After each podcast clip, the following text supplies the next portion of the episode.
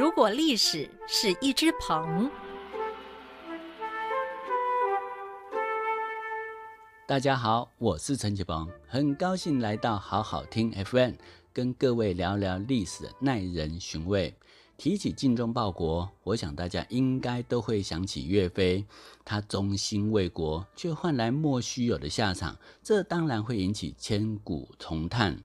所以自古以来，许多的戏剧跟小说都是以岳飞为材料，为他编造了许多的故事。不过，夸张渲染的结果，也让岳飞的真面目逐渐消失。因此，这一回我们就要来聊聊你所知道的岳飞，到底有多少是被人家乱编乱演的啦？首先要讲的是岳飞的外表，在许多戏剧及画像之中，都把岳飞画成是蓄须的美男子，就好像关羽一样。可是这一点其实是大错特错哦，因为南宋有个画家叫做刘松年，他有一幅画叫做《中心四将图卷》，那讲的是南宋的四个中心名将。那各位可以找来看看，里头就可以清楚看出岳飞非但没有蓄须，而且还是双下巴、宽额头。国字脸，乍看之下就好像一个胖子一样。那岳飞到底是否是胖子？这一点我们不讨论。不过画像之中的岳飞，很显然跟所谓的美男子相去甚远，对不对？很有趣的是，《宋史》有提到韩世忠的长相，说他高大挺拔，目光如电。可是，在提到岳飞时，却完全没有叙述他的长相。这就代表岳飞的长相在当时并不出奇，就跟路人一样，所以并不是像戏剧之中所演的是美男子。在破除各位对岳飞长相的迷失之后，接下来我们再来看他最脍炙人口的四个大字“精忠报国”。那很多人都以为他背后刻的是“精忠报国”，那实际上不对哦，实际上是“尽忠报国”。那为什么我可以这么肯定呢？因为在《宋史·岳飞传》里头就清楚写到，他背后其实是尽忠报国。怎么说呢？那里头提到说，岳飞被审讯时，当着主审官的面前用力一震，居然就把衣服给震开了哦。然后他转过身去给主审官看，结果主审官一看，哎呦，上头有四个大字。尽忠报国还深入肌肤里头耶，所以从这一段叙述来看，就可以肯定岳飞的背后四个大字真的是尽忠报国。那大家一定很好奇啊，既然正史大喇喇写着尽忠报国，那为什么还会有精忠报国这个版本的出现呢？其实这应该跟宋高宗有莫大的关系。原来。岳飞在抗金战争之中立下赫赫战功，那宋高宗为了表彰岳飞，特别赐他四个大字“精忠岳飞”，还派人做了一面旗帜送给岳飞。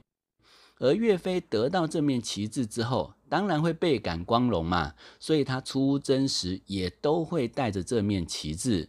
不过，这只代表着说。岳飞有个名号叫做“精忠岳飞”，还不足以解释“精忠报国”的由来。别忙哦，容我娓娓道来。这精忠岳飞的故事一路传到明清时代，那许多说书人话本的材料都是岳飞。你也知道啊，说书人最喜欢加油添醋了，他们就编造了许多的情节，而且还把精忠岳飞。跟精忠报国断章取义接在一起。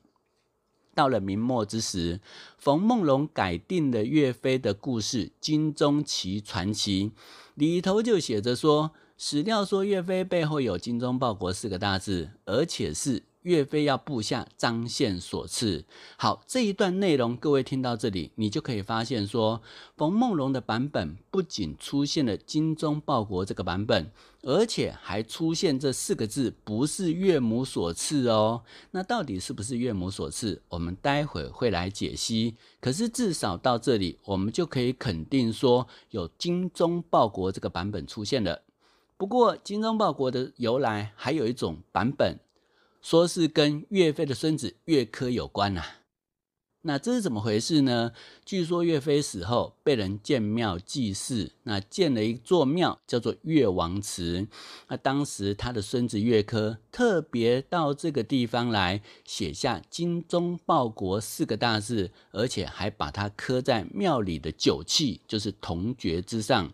而后人来参拜时，看到铜爵上的这四个刻字，就误以为说：“哦，这就是岳飞背后那四个字啦。”所以后来积非成是的结果，就出现了“精忠报国”的版本。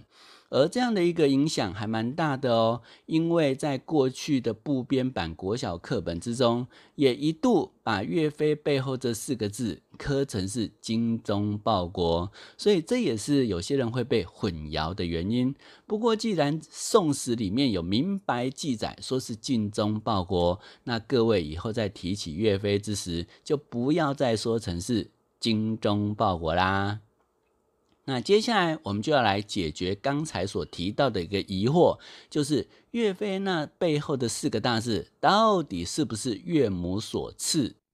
在《宋史》之中有提到岳飞背后四个字是“尽忠报国”，却没有提到说是谁替他赐的。而刚刚冯梦龙的版本说是岳飞下令部下赐的，那这一点当然要存疑。为什么？因为冯梦龙的版本是小说，那他也没有提到说史料从何而来，因此他这样的说法，那除非有史料作为证据，所以不太能够确定。那很多民间传闻都说是岳母所赐，那这是大家比较相信的说法。不过这种说法其实有争议哦，因为岳飞的母亲姚氏只是一个农家女，不太认识字。那在这种情况下，不太可能认字之后还把它刺在岳飞的背上。就算他因缘际会学会认字好了，也不太可能亲自来刺。为什么呢？因为在背上刺青可是一门专业的学问呐、要在软软的皮肤上刺字，还要笔画不走样，油墨不乱流，你说那有多难？因此，现在的刺青就得找专业的刺青师。那可是，即便是在宋代，也把刺字视为是专业的手艺。因此，岳母如果要刺字，不会是亲自来。如果她真的这么厉害，那她就不用当农家女了，直接去当刺青师了就好了，不是吗？所以，她如果真的要在岳飞的背后刻这四个大字，应该是请人来刺，才有办法笔画分明，那才有办法看得懂上面刻什么嘛？你们说对不对？不过讲到这个地方，大家一定很好奇啊，宋代为什么会有刺青师的需求啊？其实这跟宋代的兵制有很大的关系。我们知道，宋代采取募兵制，也就是国家出钱雇人当兵。可是因为当时的风气是重文轻武，大家不爱当兵，因此会来当兵的人素质都不佳，大多都是被生活所迫。因此，游民有可能来参加。饥民罪犯也有可能入伍，那这些人素质不佳，当然会增加管理的难度。因此，宋朝为了加强管控，就采取刺字为兵的方法，也就是凡是应募的人都要在身体上刺青作为标记。那他标什么记呢？就是标明所属部队番号。那这样，万一逃兵被查获的话，只要一看身上的刺青，就知道你是哪个部队的逃兵。那既然要在身上刺字，那当然就会有宋代的刺青师出现。而这些士兵身上的刺青，那大多都会刺在哪里呢？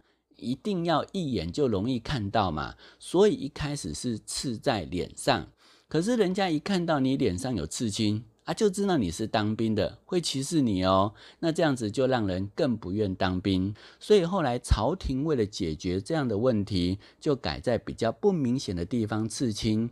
那像是手臂啦、手心啦、手背啊，或虎口啦。所以如果身上穿着衣服或不特别张开手掌的话，你是看不到的。不过，不管是手臂、手心、手背或虎口，都不会是在背上。因此。岳飞背后的这四个大字，不会是一开始当兵时刺的，因为内容部位都不太正确。那我个人是认为啦，那当时从军的人素质都不佳。那岳飞的母亲很可能担心自己儿子受到这些人不好的影响，才会特别请人在他背后刺上四个大字，勉励他不要为非作歹，要时时记得尽忠报国。你们说有没有道理？那讲到岳飞的尽忠报国，我们当然不能不提到岳飞的《满江红》。那这首词正确的词牌叫做《满江红·怒发冲冠》。唱起来是慷慨激昂、激励人心呐、光我自己学的版本就有两种，来献丑唱个两句好了。哦，我们一般在高中学校所学的应该是这个版本哈。我来唱个两句：怒发冲冠，凭栏处，潇潇雨歇。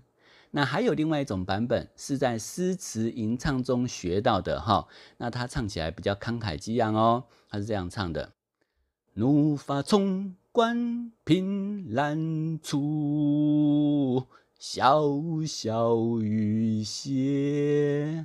好，我知道唱到这边已经有人想要把那个 podcast 给它关掉了。为了不荼毒各位的耳朵，我还是闭口好了哈。赶快回到正题。